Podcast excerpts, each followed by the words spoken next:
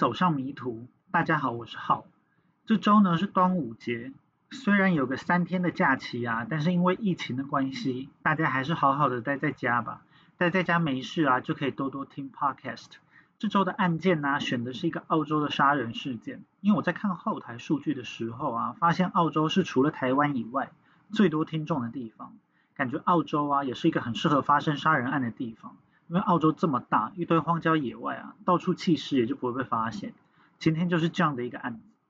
那我们就开始吧。图鲁洛 （Truro） 位于澳洲的南澳洲，在南澳洲首府阿德莱德东北边约八十公里的地方。图鲁洛啊，在十九世纪中期发现了铜矿，接着这边就渐渐形成了一个小聚落。当时的矿工呢，很多都是来自英国康瓦尔郡的后裔，可能是因为这个原因，所以他们就以康瓦尔郡最大的城市图鲁洛命名了这个地方。所以，如果是直接去 Google true 这个地方的话，都是会出现这个英国的图鲁洛。那澳洲的这个图鲁洛呢，是一个非常小的村庄，至今人口也就大概四百人左右。但是在一九七零年代的时候啊，发生了一起震惊全国的连环杀人事件，在图鲁洛小镇附近的荒郊野外啊，连续发现了人体残肢。虽然弃尸的地点根本不在图鲁洛的小镇内，受害者啊也不是图鲁洛的人。但是大家还是习惯用图鲁洛连环杀人事件来称呼。这次的时间点呢，是在一九七八年四月二十五日，是一个澳洲的秋天。一对夫妻啊，在图鲁洛附近的灌木林里面采蘑菇。他们分别叫做 Bill Thomas 跟 Valda Thomas。他们在采蘑菇的时候啊，在一个浅坑发现了一大根骨头。他们一开始并不觉得这有什么奇怪的，他们就觉得应该是牛的骨头吧。所以他们就继续采他们的蘑菇，但是啊，当他们离开灌木林之后，老婆就越想越觉得不对劲，觉得刚刚发现的骨头好像跟牛骨还是有点不太一样。所以几天之后，老婆就叫老公再把车开回这个灌木林，他们就到了同一个浅坑旁边，他们把骨头上面的沙土啊都拨开，结果就发现啊，这个骨头上面竟然有着一只鞋子，鞋子里面的脚呢也没有完全的腐烂。还看得到烂皮跟涂着指甲油的脚趾甲。他们看到这样的情况啊，马上就意识到这是一根人的腿骨。他们发现腿骨的这个区域啊，叫做沼泽路 （Swamp Road），位于图鲁洛小镇东边二十公里的地方。会叫做沼泽路呢，是因为这条路的两旁啊，除了灌木林之外，到处都是浅坑跟水滩。因为气候的环境恶劣。这里就有很多的蛇虫鼠蚁，存在着一定的危险性。一般人没事啊，根本就不会跑到这个区域里面。所以路的两旁都有架设铁丝网跟围栏，用来防止不熟悉情况的人闯进去。所以这一边呢，可以算是人烟稀少。如果不是他们是来采蘑菇，要一直注意地面的话，可能也不会注意到这一根腿骨。这样一只脚啊，出现在一个特别荒凉的地方，两夫妻心中就觉得可能是发生了杀人案。所以他们马上就报了警。警察抵达现场之后啊，从浅坑附近就开始搜查。在浅坑附近，他们就发现了更多的遗骸，其中还包括了人的头骨，还有一些破烂的衣物跟血迹。最重要的是啊，警察找到了一些受害人的个人物品。从个人物品之中呢，警察判断死者是一个1976年圣诞节前后在阿德莱德失踪的18岁少女。Veronica Knight 奈奈。不过呢，警察最后认为并没有线索指向是一起杀人事件。他们认为很有可能是奈奈啊想到灌木林之中散散步，可能在有意或是无意之间闯入了这个沼泽区，最后因为找不到出路被困在这里，然后脱水而死。骸骨四散呢，也可能是因为野兽叼来叼去的结果。总之啊，这个事件就暂时没有了下文。时间就直接过了一年，到了一九七九年的四月十五日，同样是个秋天，有四个年轻人啊来到了图鲁洛附近的灌木林践行，也就是一年前发现奈奈腿骨的那一片灌木林。他们同样啊走到了沼泽路这一个区域，他们走进了被围起来的沼泽地，在践行的过程中啊，他们意外的发现了一具白骨化的遗体，他们也是立刻就报了警。警察抵达现场啊，就发现这一个场景似曾相识。不过这并不是 deja vu，而是他们大约在一年以前也接到了同样发现尸体的报警电话，来到了同一片灌木林、同一片沼泽地，而且这一次发现白骨的地点呢，距离上一次发现奈奈尸骨的地方啊，根本就不到一公里。警察就根据白骨上的破烂衣物跟部分首饰，证实了死者是十六岁的 Sylvia Pitman 皮皮。皮皮呢，也是在一九七六年的圣诞节前后下落不明。再次出现呢，就已经是一具静静躺在沼泽水滩中的白骨了。警察就发现这一起案件细思极恐，因为他跟奈奈的案件实在是太相似了。两个人都是年轻的女性，都是在一九七六年圣诞节前后在阿德莱德失踪。两个人也都沉尸在距离阿德莱德有一段距离的图鲁洛灌木林中。警察马上就把两具尸体的状况联想在了一起。如果硬要说是巧合的话，也不是没有可能。但如果不是巧合的话，那这个区域就很有可能出了连环杀手。回到警局之后啊，警察就决定针对心中的疑惑展开调查。他们查阅了阿德莱德的失踪报案记录，发现在1976年年末、1977年年初。这段两三个月的期间，除了奈奈还有皮皮之外，另外还有好几个年轻女孩失踪，而且也就是就此人间蒸发的人。南澳洲啊，一年大约有三千起的失踪案，在绝大部分的状况下，警察都可以顺利找到失踪的人。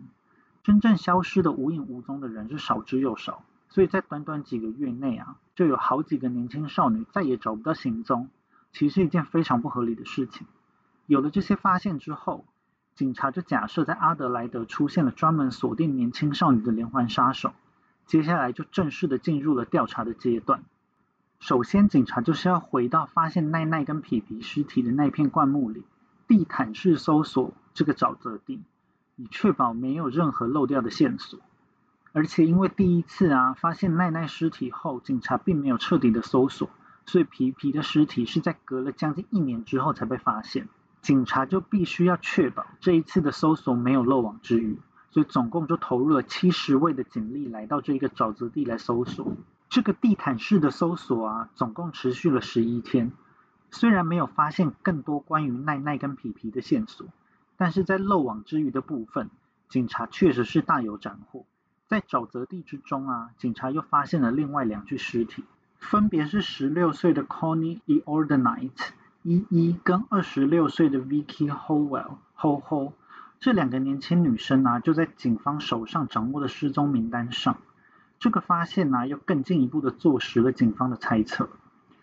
虽然猜中了有连环杀手，真的是好棒棒，但是因为这个时候啊，已经一九七九年了嘛，距离受害者失踪的一九七六、一九七七已经过了两三年，尸体啊又一直处在沼泽地这种恶劣的环境之中。警察从尸体上啊完全没有办法获得任何的线索，警察只能针对手上的四名受害者展开了进一步的调查，并根据犯人的犯案地点、犯案期间，还有受害者都是阿德莱德的年轻女性这些线索做了一些猜测。他们猜啊，犯人是个男人，应该是住在阿德莱德，推测呢他是因为性冲动杀人，可能有性犯罪的前科。在这起连环杀人案之前呢。可能是在监狱里面，之后停止作案的原因呢，可能也是因为又被关回监狱里了。不过呢，暂时没有可以怀疑的对象，警察只好求助受害者的亲朋好友，以及可能看到受害者的目击证人，希望有人能够来提供他们破案的线索，并提供了三万澳币的赏金。除了警方之外啊，媒体也以发现尸体的图鲁洛命名，用图鲁洛连环杀人事件的名字大篇幅的报道。而且加码提供了一万澳币的奖赏给前来爆料的人，所以赏金总共就有四万澳币，换算成现在的价值啊，大约是四百四十万台币。这个时候啊，时间已经是一九七九年的四月底了。一般来说，这一种有着高额奖金的悬赏令啊，就会涌入大量的消息，但是啊，几乎全部的消息都会是垃圾讯息，警察就会陷入令人崩溃的调查地狱之中。不过很幸运的是，这一起的案件呢，很快就有人来提供了真正有用的线索。那这个人到底是谁呢？时间没过了几天，来到了五月，有一个自称叫做 Angela 的女生来到了警察局。这个 Angela 后来被查出她的真名叫做 Amelia，因为都是 A 开头的，我就叫这个人小 A。小 A 的男友啊叫做 Christopher Robin Worrell，我就叫他小雷。小雷呢是在一九七七年二月十九日的时候死于一场车祸。之后在二月底的时候，小 A 就参加了男朋友的葬礼。在葬礼上呢，她遇到了一个叫做 James William Miller 的男人，我就叫这个男人大米。在出车祸的时候，大米也在车上。当时车上总共有三个人，还有一个女生。但是最后啊，小雷跟那个女生都死在了车祸之中，活下来的大米反而只受了一点点的轻伤。那这个小雷跟大米这两个男生呢，就是今天案件的主角了。根据小 A 的证词啊，在小雷的葬礼上。大米的精神状况感觉并不太稳定，在情绪很混乱的状况下，大米讲出了他和小雷做出了很恐怖的事情，并透露出了一些细节。大米跟小 A 是这样子说的：“我负责开车，并确保事情不会出错。他们必须被杀死，这样才不会有人出来指证我们。”这里的被杀死啊，他用的是 “they had to be done in”，这个 “do in” 啊，就是动词的 “do”。跟介系词 in 的搭配，表示呢把某人杀掉。这一句话啊，因为没头没尾嘛，小 A 就不知道这里的他们指的是谁。不过呢，大米还是继续说：如果你不相信的话，我可以带你去看看他们的尸体哦。他们就被我们埋在布兰奇镇。这些女孩啊，就像是破布一样一文不值。其中应该也是有人是很享受被杀掉的吧。不过呢，事情到后面变得越来越严重。作案频率也变得越来越高。我在想，说不定小雷死掉反而是一件好事情。小 A 在听到这些话之后，并没有想太多。他之所以没去报案呢，一来是因为他不想到警察局给自己惹上麻烦；二来呢，也因为他不太确定大米说的到底是不是真的；三来则是因为在大米的说法中啊，这个案子其实是小雷主导的，大米只是负责开车跟善后。那现在小雷既然都死掉了，就算去报警，也只会让大米入狱顶罪而已。这个顶罪的人呢，英文叫做 scapegoat，S C A P E G O A T，在前几集西班牙少女失踪案中有提到过这个字。不过这个一来、二来、三来啊，其实都是屁话。最主要的原因呢，当然还是因为诱因不够。当小 A 在报纸上面看到大篇幅报道图鲁洛杀人事件的时候，这个报道还附上了案发地点的地图，才明白了，虽然叫做图鲁洛杀人事件，但实际上的埋尸地点是在图鲁洛小镇东边二十公里的沼泽路，而再往东边约三十公里，就是大米跟他讲的那个埋尸地点——布兰奇镇 （Blanche Town）。他看到这个地图的时候啊，小 A 就觉得一切都串起来了，他马上就有了自己的猜想。真正的埋尸地点呢，就是沼泽路。差不多就在这个图鲁洛跟布兰奇镇的中间，因为行政区属于图鲁洛，所以媒体就用图鲁洛杀人事件来报道。但是呢，大米却认为啊，自己是埋尸在布兰奇镇。虽然还不能确定这两件事到底是不是同一件事，但是他看到赏金竟然有四万澳币之后，前面提到的一来、二来、三来，就全部都被他抛到脑后了，动动嘴巴就能赚好几百万台币。小 A 就抱持着试一试也不亏的心情来到了警察局，最后还真的就让他把奖金给抱回家了。在听完小 A 的爆料之后啊，警察就锁定了大米。大米对警察来说其实也并不是陌生人哦，因为大米也是警察局的常客，在警察的记录里啊，有超过三十起的犯罪记录，清一色都是一些偷窃啊、闯空门之类的案件，并没有任何暴力犯罪的记录，也没有性犯罪的记录。这一点就让警察觉得有点困惑，因为这个人设啊，跟警察设想的实在是不太一样。不过警察还是派人把大米带回了警察局。跟即将赚到大笔赏金的小 A 不同，大米被捕的时候啊，正在阿德莱德的市区到处打零工，用来换取一张教会的床位跟救济的食物。当大米发现自己被盯上的时候，已经太迟了，他已经被警察团团包围。最后，在一九七九年的五月二十三日。警察就把大米带回了警察局。不过警察手上啊，除了小 A 的证词之外，其实并没有任何大米的犯罪证据。如果没有办法从大米的口中问出什么实质的东西的话，等拘留时间的上限一到，警察就必须要放人。不过事情呢，却比警察想象的还要顺利许多。虽然一开始大米否认自己跟图鲁洛杀人事件有任何关联，也说自己并不认识什么小 A 啊。不过在警察拿出小雷跟小 A 这对男女朋友的合照之后，大米的心房就渐渐的被警察给攻破了。之后大米就把他跟小雷犯下的案件一一的讲了出来。不过事件的真相呢，比警察想象的还要复杂。受害的人数也并不是只有警察发现的这四个人，而是总共有七个人。接下来呢，我就用大米的视角把案件从头再讲一遍。大米出生在一九四零年的二月二日，家中有六个兄弟姐妹。从小呢，大米就是个很叛逆的小孩，去哪都独来独往，实际上呢就是交不到朋友。小小年纪的大米就离家出走。十一岁的时候啊，被送进了一间叫做 Maggio Reform School 的少年感化院。不过少年感化院呢，对大米并没有什么用，因为他之后啊，还是继续到处犯罪。不过呢，基本上就是一些小偷小摸的罪。大米的犯罪动机很简单，就是因为他没钱吃饭了，所以他到处打零工赚生活费。不过因为他很小就离开了学校体系嘛，所以他常常都找不到工作。就算找到工作啊，也大部分都是临时工这种不稳定的工作。当找不到工作或赚的不够的时候，他就会去偷，就会去抢。所以大米呢，就一直频繁的进出警察局。上面有提到啊，一直到大米在图鲁洛杀人事件里面被锁定，警察的档案里面有超过三十项大米的犯罪记录。但是因为失踪的都是年轻女性，警方预想犯人应该是因为性冲动把他们奸杀了。不过大米的档案呢，却完全没有任何的性犯罪记录，而真正的原因也让警察大吃一惊，因为大米其实是一个同性恋。大米曾因为闯入一家枪店偷窃，在阿德莱德监狱被关了三个月。坐牢的大米啊，就被狱中的一个年轻男生深深吸引，而这个男生就是小雷。不久之后啊，大米就陷入了对小雷的迷恋而无法自拔。这个小雷呢，是出生在一九五四年的一月十七日。关于小雷的资料并不多，只知道小雷的妈妈生活混乱，所以小雷并不知道自己的生父是谁。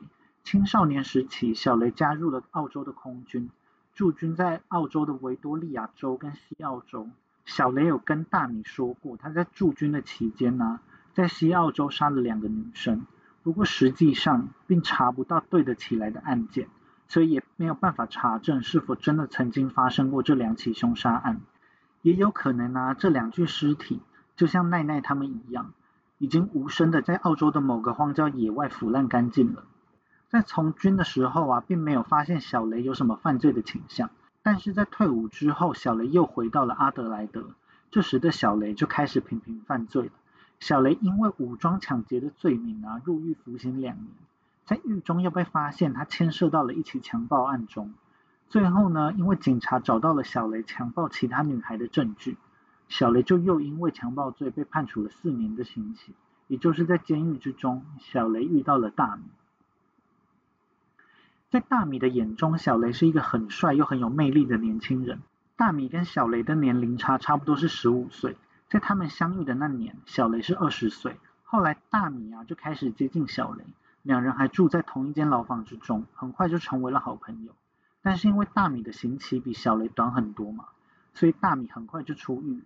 没想到没过多久，大米就又被关进了同一间监狱。这一次啊，大米是因为闯入了一间眼镜行，偷走了四千副的太阳眼镜，并到处兜售赃物。在被捕之后，这一次被判处了十八个月的有期徒刑。原本大米接近小雷的目的就不单纯嘛。在狱中重聚的小雷跟大米，后来就发展成了性关系。大米最后服刑了九个月，就先出狱了。又过了几个月啊，小雷也获得了假释出狱。出狱之后的大米跟自己的姐姐住在一起，小雷常常去找大米，两个人后来就干脆在外面租了一间公寓同居。大米跟小雷还一起去了同样的地方工作。大米觉得啊，这是他一辈子中最快乐的时光。他们之间的性关系啊，虽然在出狱之后还有继续，但是渐渐的就淡了。因为比起跟大米做爱，小雷其实对女生更有兴趣。从后来在葬礼上有小 A 这个女朋友就可以看得出来，小雷是一个双性恋。一开始呢，小雷还会允许大米帮他口交，不过在口交的时候啊，小雷会一边看女生的色情杂志。小雷对 BDSM，也就是性虐待的主题特别的感兴趣，尤其啊，他对捆绑性爱很有研究。在这样的状况下，小雷等于是把大米当做是一个泄欲的工具而已。很快的，小雷连口交都不准，但是因为大米啊，还是对小雷非常的迷恋，所以即使没有性关系，他还是对小雷言听计从。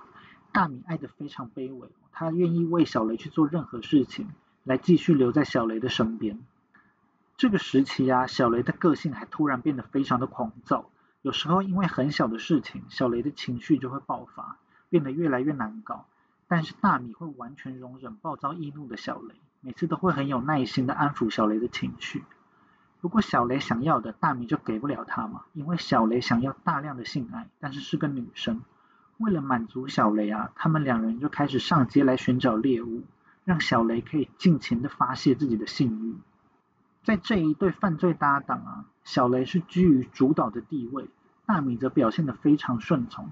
这样一个主导一个顺从的组合非常常见，但是在他们的犯罪动机中啊，只有小雷是要去伤害这些猎物，而大米的眼中只有小雷。根据大米的说法啊，因为小雷实在是太帅了，所以在路上搭讪女生啊，对他完全没有难度。大米会把小雷放在阿德莱德人潮聚集的地方。像是车站啊、商场之类的。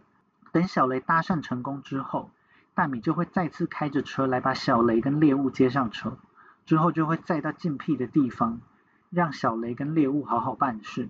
小雷跟猎物啊就会在后座亲热。小雷因为特别喜欢捆绑，通常都会大玩特玩。大米也会很识相的下车去散散步啊，算准了时间才回来，再把猎物载回阿德莱德的市区。但是大米没想到啊。突然有一天，这个上街约炮的性质就变了，因为小雷开始不让他的猎物有再次回家的机会。这第一起命案呢，是发生在一九七六年的十二月。这年大米是三十六岁，小雷是二十二岁。一九七六年的十二月二十三日，这时大米跟小雷同居在一起。实际上，这时的小雷已经有了女朋友。如果小雷需要场地办事的话，大米就会跑到车上去睡觉，把公寓让给小雷。如果不是跟女朋友在一起的话，两个人白天会一起去工作，晚上大米就常常载着小雷上街寻找猎物。这一天呢，是圣诞节前最热闹的一天，很多人都把握最后的时间，到处采买圣诞节要用到的东西。这一天傍晚呢，大米把小雷放在阿德莱德的购物区，这里有很多年轻女生都在帮家人朋友挑选圣诞节礼物。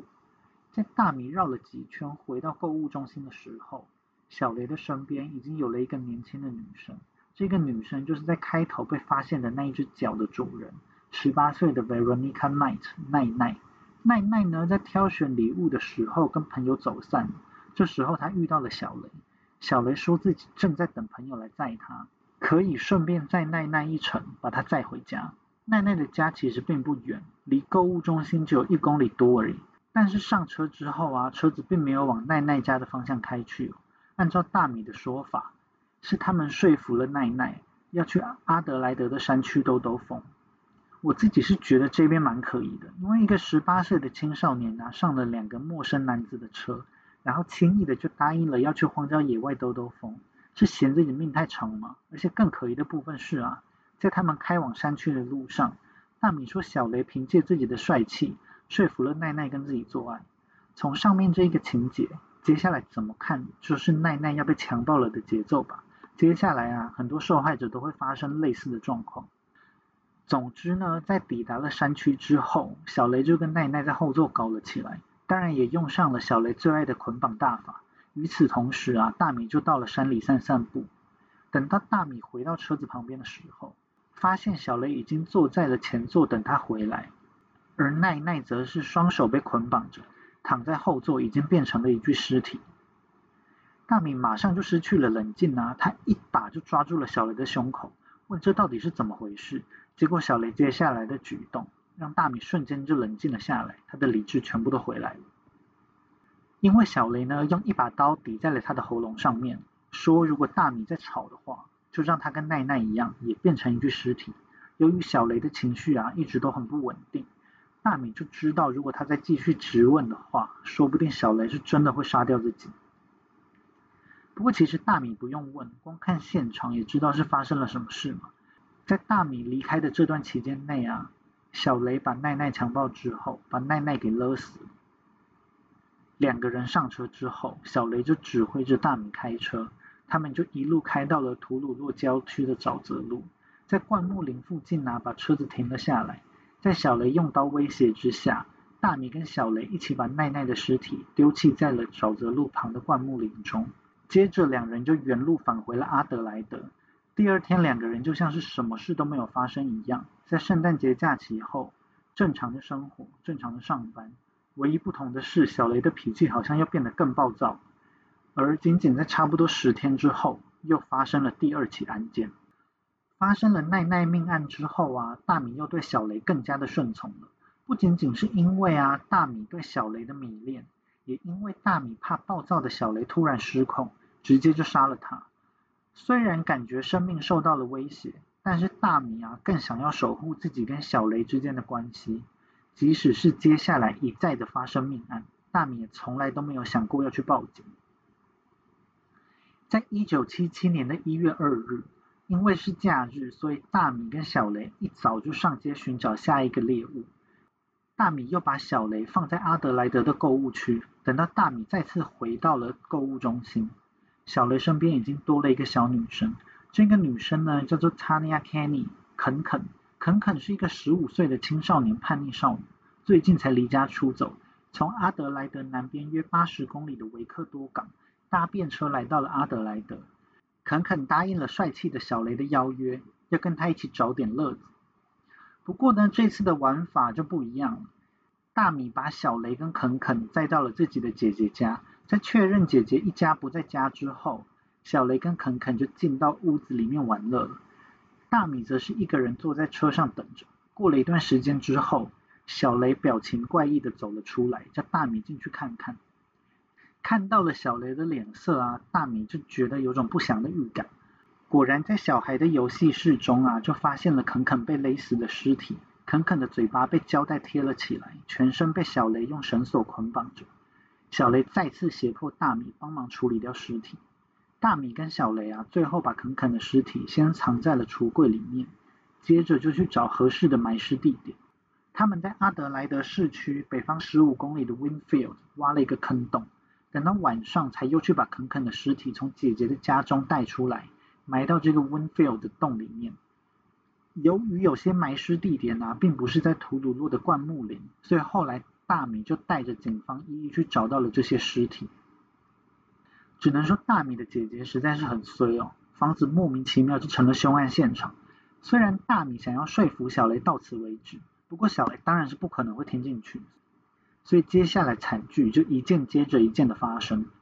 过了三个礼拜，到了一九七七年的一月二十一日，十六岁的女高中生 Juliet Mikita 秘密在暑假的时候到了市区来打工。她在路边的首饰摊贩帮忙顾店。等到收铺的时候，已经是晚上九点左右了。秘密呢，就先用公共电话打电话回家，告诉父母说自己会晚点回家。之后呢，秘密就在阿德莱德市中心的 Ambassadors Hotel 大使旅馆前等待公车回家。他就坐在旅馆前的台阶上。接着呢，有一辆车停在了他的面前，车上是两个男人，当然就是大米跟小雷了嘛。小雷说他们可以顺便把秘密载回家。涉世未深的秘密啊，就很开心的坐上了这一台车。但是这一台车啊，当然是没有开往秘密的家。大米把车往北边开。接着就停在了荒郊野外，大米都还没有走远哦，小雷直接粗暴的就要开始强暴秘密，一边对秘密拳打脚踢，一边用绳索把秘密捆绑了起来。大米一边走啊，一边都还可以听到秘密凄厉的惨叫声。突然呢，大米听到一个重物掉到地上的声音，回头一看，就是秘密已经整个人掉出了车外，在地上拼命挣扎。小雷也冲下车，一脚把秘密踢到翻过身来。接着一脚呢，跪在了秘密的肚子上，用绳子开始勒秘密。大米看到这样的状况啊，就马上冲回车子旁边，试图要把小雷给推开，但是他并没有成功，所以秘密就成为了两人手上的第三个受害者。大米开始怀疑啊，是不是小雷的精神出了问题，才会变成这样一而再再而再的杀人。后来有一个说法是说，小雷的脑中啊被发现有血栓，不知道如果打了 A Z 疫苗之后出现血栓的话，会不会也会变出一堆杀人犯呢？因为有人猜测，就是血栓的关系，才让小雷的个性变得更极端、更阴暗。不过，这个小雷因为有脑血栓而变成连环杀人魔的说法，并没有一个确切的定论。大米眼前的烦恼啊，就是要把秘密给弃尸。所以他们把秘密的尸体放在了后车厢。这一次啊，大米同样把车开到了图鲁洛的荒郊野外，但是刻意离第一次埋尸的沼泽路有一段距离。他们把秘密的尸体丢弃在了一间废弃农舍旁的树林里面。虽然并没有挖洞，但他们用大量的树枝跟树叶把尸体给隐藏了起来。已经杀了三个人的小雷啊，接下来就完全失控了。在一九七七年的二月六日到二月十三日。刚好一个礼拜的时间内呢，小雷就杀了四个人。二月六号的时候，大米跟小雷到了阿德莱德火车站搜寻目标。小雷盯上了十六岁的 c v r Pitman 皮皮。皮皮当时正在等车，小雷就说服了皮皮搭他们的便车回家，既省钱又省时间。皮皮上了车之后啊，大米就把车又开到了 Winfield 的郊区。之后他就像前几次一样下车去晃晃。等到他回来的时候啊，皮皮已经一动不动的被包在一块毯子里面了。虽然他并没有被捆绑，但皮皮已经被小雷用皮皮自己的裤袜给勒死了。大米看到这个状况，就知道又到了要去弃尸的环节。可能是他们也懒得想弃尸地点，所以大米呢就把车开到了弃尸奈奈的沼泽路。两个人很熟练的完成了弃尸。大米也放弃跟小雷沟通了，两个人就在沉默之中回到了阿德莱德。就在隔天，一九七七年二月七日，小雷打电话呢，叫大米在晚上七点的时候到阿德莱德的邮局接他。当大米抵达之后呢，就发现小雷并不是自己一个人，他身边还站着二十六岁的 Vicky Howell，也就是 Ho Ho。Ho Ho 看起来啊，心情有点低落，因为她最近跟老公的关系不好，两人正在谈分居。小雷就邀请 Ho Ho 上车，到 Barossa Valley。巴罗沙谷地兜兜风散散心。这个巴罗沙谷地啊，是澳洲的一个葡萄酒产区，很多游客会来这边参观酒庄。位置就在图鲁洛的南方。开头的时候有讲到厚厚的尸体，就是在发现奈奈的同一片灌木林里面发现。上车之后啊，一车三个人就往巴罗沙的谷地的方向开过去。抵达巴罗沙谷地的时候，小雷还让厚厚去谷地的小镇努里乌特帕。努里乌特帕上厕所，看到小雷对吼吼这么体贴啊，大米就稍微放了点心，想说今晚应该是不会再发生命案了吧。但是啊，等他下车晃晃又回到车上的时候，又发现吼吼已经被勒死在了后座。大米没想到连两天都会发生命案，就一时情绪失控，咒骂了小雷一顿。但是小雷的表情并没有一点感情大米就意识到啊，如果自己继续叫嚣。可能这一天就会再发生第二起命案。后来两个人呢就把车开到了图鲁洛的沼泽路，把尸体丢在了灌木林中。已经连两天发生命案，大米跟小雷还是继续上街寻找猎物。在二月九日的时候，两人又开车来到了阿德莱德的街上。他们在路边呢看到自言自语的十六岁少女 Connie E. o r d e n i t e 依依，就停下来问依依需不需要搭便车。依依很高兴的上了车，不过很快的就发现车子并不是开往他要去的方向。大米又把车开到了 Winfield 的郊区，对在尖叫求救的依依视而不见，他就自顾自的下车了。当他回到车上的时候，当然是又看到尸体了嘛。这已经是这周的第三次了。两个人驾轻就熟的把尸体丢在了图鲁洛的灌木林。在一九七七年的二月十二日早上，他们在阿德莱德的市区找到了要搭便车的二十岁少女 Jebora Lam。养羊需要搭便车去北边，两人也就真的载着养羊往北开去。但是在半路，大米就把车停在了一个沙滩上，按照往例的就去散步。等到他回来的时候，大米看到小雷正在用海滩的沙填平一个坑洞，而已经看不到了养羊的身影。但是看到那个洞啊。大米不用问，也已经心知肚明。至少这一次，他连埋尸这个步骤都省略。在审讯室中啊，讲述了全部的犯案过程之后，大米还是要强调，在所有的案件之中，他都没有参与谋杀的过程。如果不是因为小雷，他根本就不想让这一切发生。他认为这个世界上是以牙还牙，以眼还眼的。接下来，杀人的小雷就要用生命来偿还了。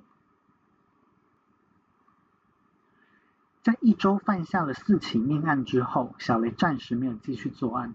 因为接下来的一周，他们花了很多时间来陪他们的朋友 Deborah Cruz 思思。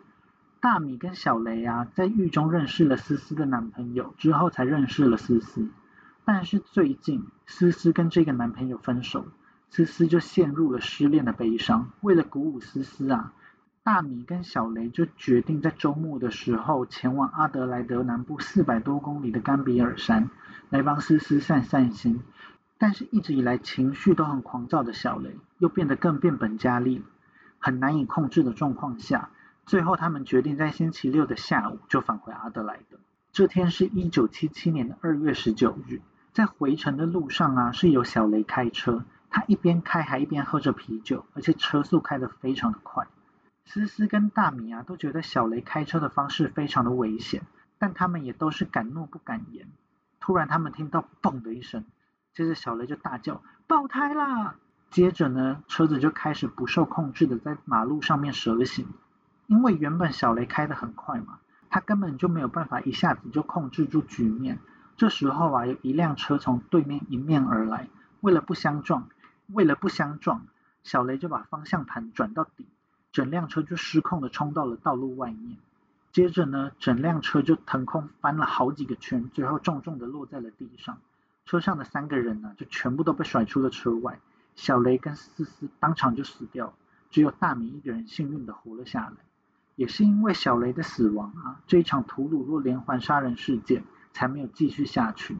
在失去了小雷之后，大米的生活受到了大大的打击。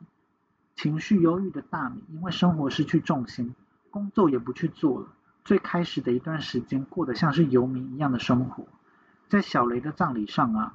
大米才一时之间控制不住情绪，把心里的秘密都告诉了小 A。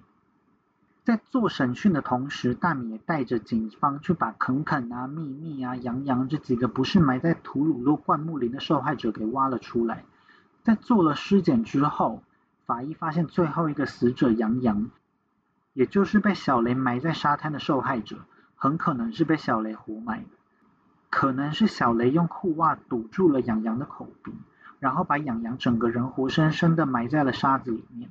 不过因为距离杨洋的死亡时间到尸体被挖出来的时间实在是隔太久了，隔了两年多，所以该烂的也就烂的差不多了。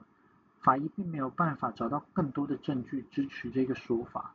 虽然说呢，大米是一个同性恋，并不会因为性冲动去奸杀少女。被捕之后也算是很配合警方的调查。把警方原本不知道的三个其他案件也主动的交代了出来，但是警方对好几个细节还是半信半疑啊，像是大米说因为小雷长得很帅，所以这些受害者都是自愿上车，这个说法听起来就很扯嘛。还有要警察相信大米从头到尾都没有参与杀人，其实也是很难让人相信了。所以最后啊，检方还是以七起的谋杀罪起诉了大米。其这样的状况并不常见。因为站在疑罪从无的原则上，检察官根本没有办法举证大米有确实动手杀人，这也是这个案子的判决啊，最后被认为有争议性的原因。在一九八零年的二月，闹得沸沸扬扬的图鲁洛杀人事件终于开庭了。在庭上啊，大米就坚称自己在七个谋杀罪都是无罪的，他认为法律可以因为他不告发小雷而审判他，但绝对不是谋杀罪哦。但是警察抓紧了小 A 去警察局爆料时候的口供猛打，在口供中，大米在葬礼上告诉了小 A，他们必须被杀死，这样才不会有人出来指证我们。但是啊，在庭上的大米完全否认自己有说过这一句话。不过检方的结论是这样说的：小雷跟大米住在一起，工作也在一起，杀人也是在一起的。没有强奸犯和杀人犯会有比大米这样更忠诚的伙伴。我们永远也没有办法知道杀人案的真相，但是我们可以确定，小雷跟大米是为了确保没有人会站出来指证他们，出来指证小雷把他们绑起来并强暴了他们，出来指证大米无视于他们的求救跟恐惧，所以才会杀了这些少女。当大米协助小雷把少女载到荒郊野外，他也很清楚接下来这些少女会被强暴并杀害。在这种状况下，大米的谋杀罪就是成立的。最后呢，陪审团在一九八零年三月十二日做出了判决，在七起谋杀罪中，大米在其中六起被判决有罪，唯一一起陪审团认为无罪的是第一起命案，也就是奈奈的命案。陪审团呢赞同在第一起命案的时候，大米没有办法预测到小雷会把奈奈给杀掉。但是呢，在后面的案件之中，大米明明就知道小雷有可能会杀人，但还是帮忙小雷把少女载到了荒郊野外，对这些女孩的求救充耳不闻。所以陪审团就判决大米有罪。大米最后被判决了六次终身监禁。大米又再次被关回了他和小雷一起待过的监狱。在监狱中的大米还是继续坚持自己并没有杀人，不应该判处自己谋杀罪。所以在服刑的期间呢，他曾多次表达抗议。其中最长的一次啊，大米绝食抗议了四十三天，不过都被无视了。在一九九九年的时候，大米向法院申请了不可假释期间。这个不可假释期间呢，就是大米想要知道自己什么时候有可能被假释出狱。经过法院裁决之后，给予了大米三十五年的不可假释期间，也就是大米能够在二零一四年的时候申请假释出狱，到那时他就七十四岁。不过大米并没有活到可以假释的那一天哦，在二零零八年的十月二十一日。患有肺癌、前列腺癌还有肝炎的大米啊，死于疾病引发的急性肝衰竭，死的时候六十八岁。最后呢，讲一下我对这个案件的看法。虽然大米一直说啊自己没有亲自动手，所以不算是杀人，顶多只是知情不报而已。但是我自己是更认同检察官的说法，并不是只有下手的那一个瞬间才算是杀人。大米明明知道他把这些少女载到了荒郊野外后，可能会被小雷杀掉，但他还是这么做了，而且他还一而再、再而三的这么做了。入狱后的大米甚至说过这样的话：“小雷是我最好的朋友，如果小雷没有死的话，一定还会继续杀人，可能会杀超过七十个人。但即使是这样，我也是不会去告发小雷的。但是实际上啊，在起诉的罪名上。”杀人罪必须要有犯意，还有积极的行为，但是这个方向很明显，检察官是比较不能够查证的嘛，所以用杀人罪起诉大米，感觉也确实是不太恰当。如果是台湾的话，应该可以用不作为杀人罪，这个不作为杀人罪最重也是可以判处跟杀人罪同样的量刑，因为大米明明有很多的机会去阻止命案的发生，但是不管给他再多次机会。他都还是会选择冷眼旁观，看着这些少女一个一个的死去，他就跟小雷一样的冷血无情，而有的时候，这样子的冷漠才是最可怕的。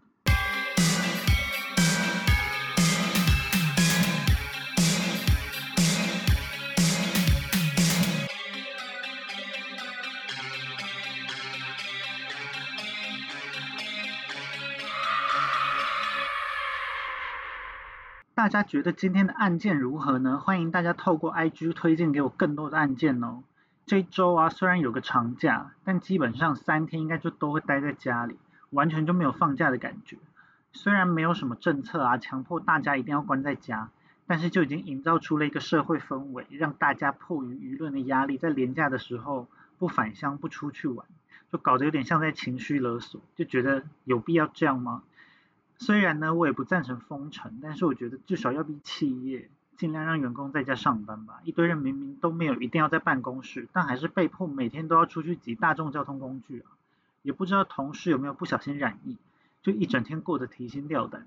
更可怜的是，放假也不能够出去散散心，要不然就会被贴标签哦，说你是到处散播病毒的人。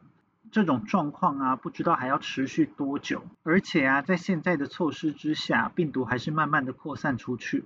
这周还看到苗栗也出现大量的群聚，希望不要再继续扩散了。每天一直死人，真是有够可怕。录音的这一天呢，还看到澳洲虽然又经历了一次小爆发，但是很快的警报又要解除了，降低了警戒等级，就说明没有疫苗，同样是可以很快的控制疫情的。不过就是要靠政策快很准。